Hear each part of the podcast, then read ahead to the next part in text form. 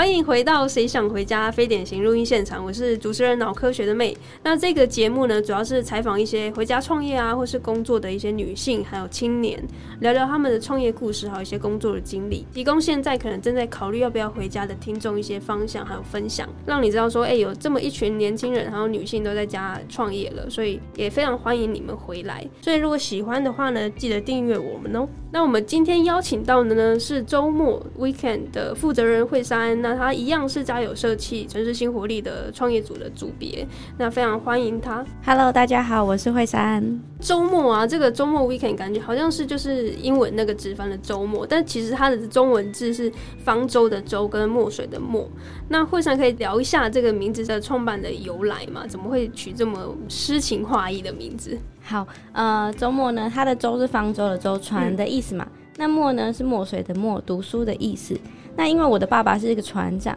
所以从小我们就是以船为生，那就是靠船，我们才可以去读书写字，然后长大成人。所以我们就用周末来呃取这个名字。它的英文呢是 weekend，因为呢我们现在在这个时代啊，我们是一个加工食品充斥的年代。那在各式加工食品充斥的时代啊，好多人都快忘记食物的原味是什么，甚至有时候会觉得。加工的味道比原味好吃。我们呢，在菜单的设计上啊，我们就是尽力不去使用这些加工品，简单食材，用心制作，为一天美好的开始保持暖心，就是我们创立周末的初衷。那其实这条路决定的很容易，可是执行上真的是，嗯，有苦难言。那我们还是相信，我们还是可以做到的。所以，we believe we you can make it。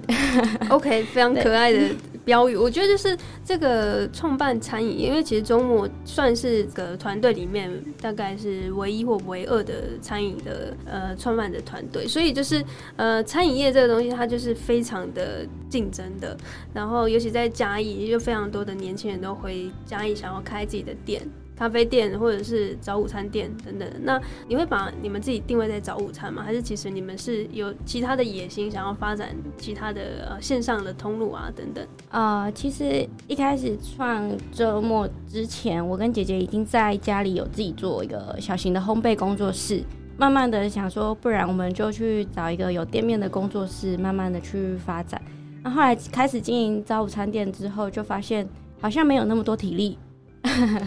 那后来我们就想说，好，那我们现在就先专专注在周末早午餐这件事情上。那因为姐姐高中是食品科毕业，那大学是食品科技系，所以她的食品背景是很丰富的。那所以我们就想说，OK，我们就先以我们自己本身的特色，就是我们自己是船长的女儿。那海鲜呢，是我们就是从小到大就是唾手可得的东西。那相对于其他人来说，就是真的是很。比较相对容易啦。那用海鲜跟还有我这个原住民媳妇，就是我可以利用原住民最爱用的香料马告下来入菜，然后让大家可以吃一点不一样的早午餐，还有就是没有加工品的早午餐，这是我们目前在发展的方向。嗯，我们刚刚有提到说，就是爸爸是船长嘛，对不对？那等于是这个比较是嘉义县靠东石那一带，那蛮多鲜科啊、海鲜这些食材是唾手可得的。那这个东西，它就是小时候耳濡目染之下，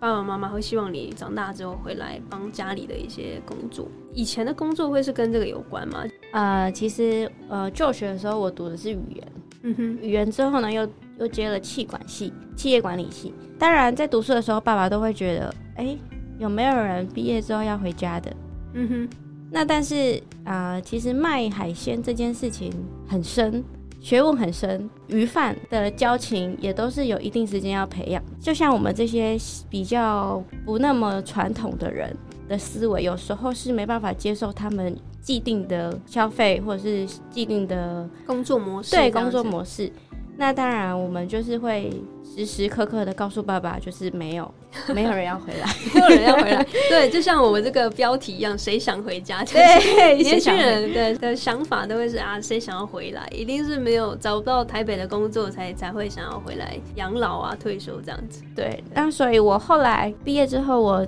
到一家传传统公司传产去做国外业务助理。那就是在这个过程中，当然也就运用了我原本会的呃技能，就是语言嘛。我大概工作了三年，那三年的时间真的是非常忙碌，也很充实。可是有时候冷静下来，就会觉得，OK，我现在每天这么忙，这么累，可是我获得什么？那除了薪水，还有同事间的相处之外，好像其实其他都是为了公司。我工作是为了公司，就是很难思考到自己要的是什么。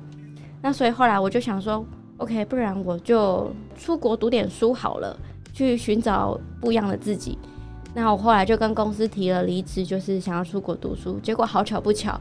就是疫情兴起的那个时候，哦，就刚好是疫情那，就刚好 二零二零年的的 二月，我二月份离职，然后三月就开始已经很严重了。然后我就 OK，这个计划就被迫取消。嗯，那被迫取消之后呢，我就 OK，那我现在要干嘛？也没工作了嘛。后来就刚好朋友有一个私厨餐厅需要帮手，那我想说，好吧，那不然我换个地方试试。我就跑到了台中，在台中的时候就开始接触餐饮业。呃，除了在私厨餐厅工作，也自己也接了一些早餐店的打工，传统的早餐也行，转型中的早餐店也有。默默的就开始找到自己。可以为自己努力的方向，但是呢，虽然我觉得卖吃的应该很有趣，但是我的手我没有厨艺之手，所以我没有办法帮客人做出一些好吃的东西。其实，在吃的方面，早餐是最容易入门的，因为它是东西所有叠叠加加凑起来给客人吃。这个是最容易入门的卖吃的，我就想说，好吧，那不然就先以这个为我的发展方向，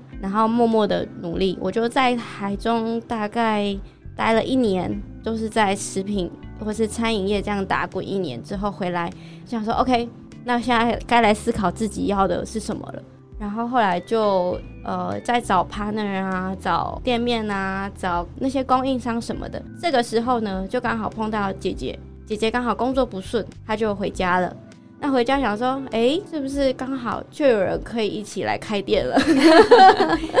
然后我就约了姐姐说，哎，要不然我们一起去开早餐店啊？然后她就说，嗯，再看看啦。然后后来我们就才可以先在家里成立了我们自己小小的烘焙烘焙工作室，然后在线上卖甜点这样。然后默默的我就潜移默化，每每天就说好啦，走啦，我们去开一家啦。催眠他的，对对对，然后后来呢，我就 OK 好啦，那不然就开吧，就我们就开始找店面，然后就有了第一家周末。那第一家周末，它其实就是在很嘉义市的边边。那它就是呃，我们一开始是以边卖线上甜点，边经营早午餐店，然后慢慢的把整整家店营运模式建立起来。那但是因为那里的人流真的太少了，少到就是我们会觉得只光靠。嗯，光靠这个线上的甜点订单，然后又还要再多负担一个房租，那其实是跟我们原本会有一点入不敷出。对，然后所以后来我们就决定，不然换个地方好了。所以我们后来就又搬迁到了市政府对面的这个比较老旧的房子，然后我们就重新去打造它，成为成为一个周末二点零，再重新跟大家见面，然后。这一个周末二点零，我们也更改了我们原本的营运模式，就是有一点先把烘焙的这个线上订单先缓缓，让我们先专心的把这个整个店面营运起来之后，就是心有余再去做，那力也足的时候再去做更多的事情。嗯，哇，这整个故事我觉得很励志，因为就是蛮多人会想要做餐饮的，然后甚至他员工做久了，他也会想要有自己的店面，然后自己当老板。对不对？那其实这个励志的过程中，是因为一开始惠山不是本科系的，不是餐饮出身的，但他为了找寻自己可以为自己的未来的人生有什么样的铺陈，他就开始去从学徒开始去学习，对，花了一年的时间，整整一年的时间，然后回到嘉义，然后还啊催眠姐姐啊一起做这个事业，然后一开始也没那么顺利，先找到了这个比较偏的房子，然后慢慢的从线上做起。对，然后发现哎，跟姐姐默契还 OK，不会吵架，会啦，还是会。对，然后慢慢的做起来之后，才慢慢的转移到，我觉得这个现在周末二点零，因为我去过一次，哎，它是非常市中心的一个黄金店面呢。对，那这个是营运是不容易的，因为一般来说我们都知道说房租就是真的是非常固定的成本，尤其是餐饮业来说，就算你没有赚钱，你每个月就是要这个房租就是要出去。对，等下我们可以聊聊这个方面要怎么去拿捏这个财务啊，然后给现在在收听的节目的听众，呃，年轻人他也想要在家里创业的话，给他们一些方向。对，所以就是辗转从国外业务，慢慢的从员工的思维，慢慢的变成一个老板的思维，这这么大的转换啊！我们等一下也许也可以再聊聊这个故事，就是要怎么去把自己浸泡在说，哎，我们每一天要为了自己的人生去做奋斗，然后每一天要努力工作为自己。嗯，对。那刚刚聊到周末的特色食材，就是说。呃，因为是船长的关系嘛，爸爸是船长的关系，所以你们会不会融入一些当地的一些特色到你们的周末的一些料理里面？有，就像我说的，我们对于海鲜的食材取得的方式都比其他人来的容易，那我们就有把海鲜入菜，就是跟有一点中西合并啊，就是把海鲜的东西加到早午餐里面。那不定期的，就是当季有什么比较呃，我们可以掌握的海鲜。毕竟我们虽然在海边出生，但是我们其实也不太会料理海鲜，因为在海边的海鲜其实都是很简单料理，它就是很美味的东西。那所以搬到这里来，有时候呃，我们自己就会思考，哎，是不是太简单了？哎，这样可以吗？哎，客人要吃这样子吗？就是会一直去思考，所以。呃，要出什么当季海鲜，其实我们自己也都是有一点挣扎，因为自己平常这样子吃习惯了，你也不会觉得诶特别美味。可是给客人的时候又不知道他们接受度如何，所以我们其实每一季都会尽量找一样海鲜，然后推出一个限定的，就是只有现在才有，啊卖完就没有了，就是一个限定商品，然后也是在我们可以掌握的范围内提供给大家。那再加上我是原住民媳妇嘛，我就用马告，我们利用了马告去入料理。那呃，也在我们的原住民家人的认可之下，推出了两，目前已经有三道原原住民的马告风味料理。就是如果大家想要尝试一些不一样的风味，就是例如马告，或者是大家对马告有兴趣，想知道马告到底什么味道，你就可以来周末试试看。嗯，我觉得马告我一般吃到都是跟香肠配在一起。对，那刚刚有讲到海鲜这些比较特色的料理，你们自己试出来之后呢，自己吃的 OK 了，家人也都觉得不错。那推到这个客人面前，你们会不会觉得有点紧张？然后期待一些客人什么样的回应？有收到什么比较不一样、令你惊喜的回复吗？呃，其实目前我们推出去之后，客人都说哇，好新鲜哦。那其实“好新鲜”这三个字对我们来说就是 OK，这是标准，因为新鲜就是我们本来就是要新鲜，所以客人到好新鲜的时候，我就觉得 OK，达到标准。那当客人就说：“哎，你这个酱加下去很特别耶，因为我们有帮每一个海鲜配不同的酱料。”那还有就是说，你这个加下去很特别，加吃起来很顺口、很好吃的时候，就觉得哦，OK，打到了。但是要讲出那个关键字，好特别才有好新鲜是基本。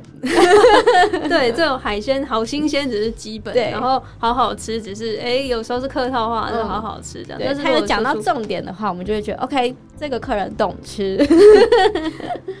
对，那我觉得。不知道现在听到现在的听众有没有想象内心有一些画面，就是说，哎，周末大概会是什么样的呃店面的装潢？但有提到一些关键字嘛，原住民，然后船长，还有一些特色的料理。那我自己有去过这个店面，我觉得它跟一般的大家比较喜欢的王美咖啡店、王美的早午餐很不一样。里面的这个特色，要不要会上长帮我们讲一下？里面有没有用了一些比较特别的一些木材或者是一些建筑的星座？好，因为我们这栋房子啊，我们当初看到它的时候是，呃，应该说我们看中它的点是，它有很多老式的窗户，旧窗户，木框窗的那一种，然后玻璃上还有窗花的那一种，就是可能以前阿妈家才有的窗户。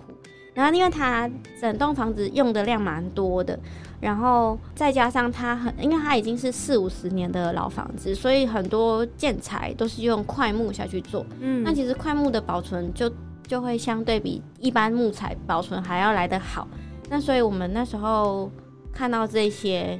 木窗啊、木框啊，或者用铁下去做的那种窗花，就是充满着就是阿妈家的回忆。那甚至它还有那种很老很老的柜子。就是打开看到那个报纸是民国六十二年的，你就觉得哇哦，太酷了吧！然后在这个房子后面还有一个空地，那它是可以直接通到对面呃另外一一条路。那我们那时候很喜欢那块空地，虽然它那时候是荒芜一片，就是都是草啊土啊。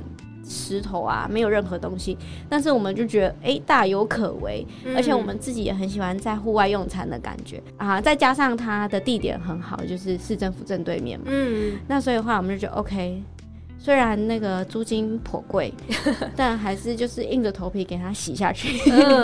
对，然后后来我们就租了那里之后呢，就是因为它的这些原本存在的东西都很有意义，那我们就想说，好，那我们不要做太大的改变，所以我们基本上拆下来的东西能够利用的，我们都全部呃。我们的木工师傅，也就是我的原住民公公，他不但 是一名原住民，他还是一名很有艺术家创作气息的木工师傅。对，所以他就帮我们就是重新整理了很多旧的木材，重新的抛光啊、打磨啊、切割，然后再用在各个地方。所以大家如果去店里的时候，可以看看这些，猜猜看那些东西都是从哪里拔下来重新再制的。嗯哼，那呃，我们就是利用了这些。废弃的木材，然后还有再加上爸爸的呃，爸爸船上有时候会有一些，也不是有时候，就是定期都会有一些浮球要汰换掉，或是渔网要汰换掉，或是鱼绳，就是很多需要被汰换的东西，我们就全部给它收过来，然后用来布置在整个店面上。所以里面就是有山又有海，再加上呃木工师傅的艺术，还有他的巧手。他也重新把一些漂流木啊，重新组装成另外一幅风景。所以，如果大家有空的话，就可以好好去欣赏一下我们这一位艺术家创造的周末。嗯，我觉得你介绍的很好，很有画面感。确实，就是呃，它不像一般的完美店，比较人工的造景嘛。对对，然后进去之后，感觉就是这些木材就像是漂流木，就好像在海边一样。对对，我记得很深刻。那时候我在吃饭的时候，然后你就来介绍说，哦，这个桌子就是公公这边拿拿来做的这个漂流木之后变成桌子的。好，那刚刚有讲到说，其实因为餐饮业的关系，然后加上因为疫情的影响，就是说会面临到嗯实体没有办法继续运作，所以要被迫转型。对，那你当初有没有想说有没有什么方式可以去度过这个比较疫情艰难的时刻？呃，其实我个人认为，人呢一天当中最不可或缺就是吃嘛，嗯，所以其实餐饮业在疫情期间也会受到一定的影响。但其实可能换个方向就会有机会继续生存。提到说，因为是我们这个呃这次的竞赛的主轴，蛮多是着重在社会企业。那社会企业它就是可能要解决社会上的某一个问题。那比较特别的是，我有看到说，你会希望这些外送的服务人员，他会是先优先转交给弱势族群这一块，然后有一个暖心外送员的计划，这是什么？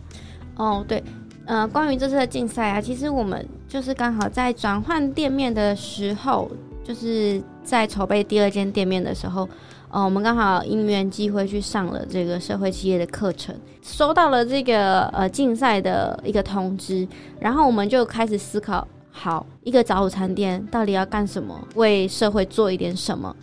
那我们就其实也思考了几天啦，然后姐姐有一天就突发奇想，就说：“哎，是不是我们的外送员很长都是一些阿伯、阿妈，或者是背着小孩也要出来做外送的一些妈妈们，甚至是行动不便的生长者？那我们能为他们做点什么吗？因为那是我们在我们的职场上看到的一些社会问题。那所以当时候就想说，我们的外送业务也分给他们。”就是除了 Uber 上面的外送，就是我们自己接到的单子的外送业务也分给他们，然后让他们去赚取更多的一些外送费用。毕竟我们也省掉 Uber 平台上的抽成费嘛。嗯哼。那同时呢，我们也可以让客人知道他们是一些弱势族群，但是是一群努力生活的弱势族群。呃，如果今天你点餐是他们送的，你的外送费用是全额给他们的。等于是让你的一个小日常简单的叫餐的行为，却可以帮助到弱势族群的一个小小善举，是不是会触发一些人的呃爱心？嗯，就会觉得哦，那我叫这个暖心送还可以帮助别人，好像很不错诶，我又可以吃饭，然后还重点是还可以少掉平台的抽成。呃，当我们在提案的时候，很多呃有一些老师就觉得哎很不错诶，这个想法很好，但是你往实际面想，其实很危险。嗯，对，他是他们是有比较弱势的方面的话，对，然后你不能确保未来发生的任何问题是谁来解决，因为你是一个好心的举动，可是你不能的呃确保他的生命安全，那你同时也不能确保这个人会不会准时的把你的钱送回来，潜在的问题还是很多，就是一个非常考验人性的行为。那当然，我们就觉得嗯很有道理。其实我们自己也思考过，但是想说可以借助大家的力量呃来解决这些问题的话，也很不错。那后来我们就呃一些辅导老师聊过啊，因为大家其实觉得做这件事情很有意义，只是真的太多的风险。那我们刚好遇到我们的辅导老师，他给我们一个很好的建议，就是你可以一样呃有外送员去做外送的这些事情，但是你把它换个方向，它不是只是帮你送餐，你可以把它纳入为你的业务员。今天你请他去帮你宣传，你有什么菜单可以可以选购？这样，当客人是因为他来点你的餐的时候，这位外送员就可以获得相对的分润。那去送餐的外送员也可以获得外送费。那这个其实对于店家跟外送员都是一个很好的双赢的方式。所以我们那时候就觉得，哎，这个老师建议很好哎。那我们目前呢，就会先推出周间便当。就是只有周间才有的便当。那如果大家有预定的话，我们会请外送员去发送这些宣传单。那每位外送员都会有自己的代号。嗯，那这个代号你只要选择今天你是谁推荐给你的这个菜单，那位外送员就可以得到那个那笔订单的相对的分润。那我们也会再请外送员送送餐到你那边。那你你所付的，或者是超过金额由周末所付的外送费，都会由这位外送的外送员所呃收取。这样对店家、还有外送员、还有客人三方来说，我觉得都是一个很好的模式啦。嗯，啊所以就是变成是说，原本一开始我们是想说用 Uber Eats，只是说外送员的身份可能是比较弱势的族群。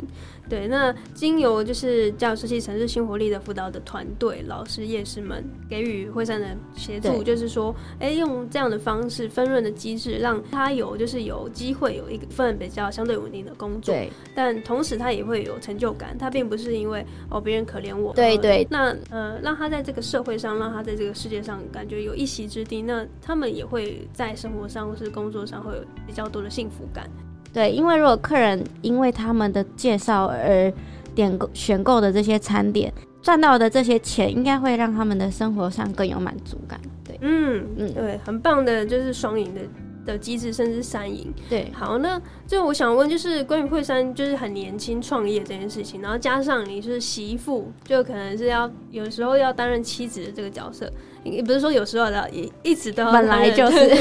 一直都是媳妇啊，然后妻子啊，然后创业家的这样的身份。你觉得最困难的地方是什么？你会怎么建议即将也要跟你一样在嘉义创业，然后也是媳妇这样的一个身份？呃，我觉得创业之前真的是三思啊。你三思了一年，应该也够久。我没有三思，我纯粹就是一个我想当老板。嗯的思维下去做了这些事情，那当然就是过程有多苦，我们就不讲了，毕竟是自己选的嘛。对，那创业这件事情，钱是一个问题，体力也是一个问题，然后再来就是你的客人的回馈也是一个问题。女生跟男生之间的差别就是体力的部分，女生会有生理的问题，让你有有时候是心有余而力不足，你没有力气去做这件事情。但相对男生，可能他们整天都会很有体力，再加上我是一个媳妇，有时候我也得顾下，就是公公婆婆的，呃，可能他们需要什么帮忙啊，或者是家里或者是需要什么帮忙，我可能还是得分身去做这些事情。其实我算很幸运的是，我的公公婆婆住在横村，他们真的不太需要我操心，所以我可以把更多精力放在就是我的工作上。那我也很感恩。那因为我的先生他是一个军人，所以我们基本上没有住在一起。那没有住在一起，我也不需要去担心他的生活起居。所以如果你有这些条件的话，你再来考虑创业。他 首先你要创业，要先找到一个军人，是，就是你要必须要先排除这些所有会影响到你的身边的人事物，因为你有时候真的是不可能不管，可是你的事业放在那里，你也不能不管，分身乏术的时候会让人很崩溃。嗯，对对，这是确实也是女性创业会遇到的问题，不管你是三十岁、四十岁或五十岁，都会遇到那个年龄层女性会遇到的问题，会有别于男性遇到更多的。对，真的，男生女生还是有差别，就是这里。所以非常欢迎，就是现在在收听节目的人，你是想要来嘉义就进去的，想要来嘉义玩，或者是你现在是也是嘉义人，在外面北漂南漂，也欢迎你们，就是有空回家的时候呢，因为嘉义有非常多的节庆啊，然后非常多的这种艺术季、音乐季，你们回来的时候可以来周末 weekend 来看看惠山，然后店里还有非常可爱的狗狗叫屁屁电狗，会陪你玩。好，那我们这期节目就到这边，感谢你的收听，那我们就下一集见喽，耶，拜拜。嘿，感谢你的收听。现在我们推出好想订阅付费服务喽。疫情之后啊，各行各业皆面临着数位转型。那到底什么是数位转型呢？因此，我们希望能够集结女性创业、还有网络行销、边旅行边工作等三大议题，汇整每月最精华的内容和干货，给我们的女性创业家们，在工作跟生活忙碌之余，能够掌握第一手的数位时代资讯。每个月只要二九九。一天不到十块钱，就可以为自己的事业加装一对美丽的翅膀。心动了吗？现在直接到 Pocket 节目的说明栏里面找到订阅链接，那我们就在订阅里面见喽。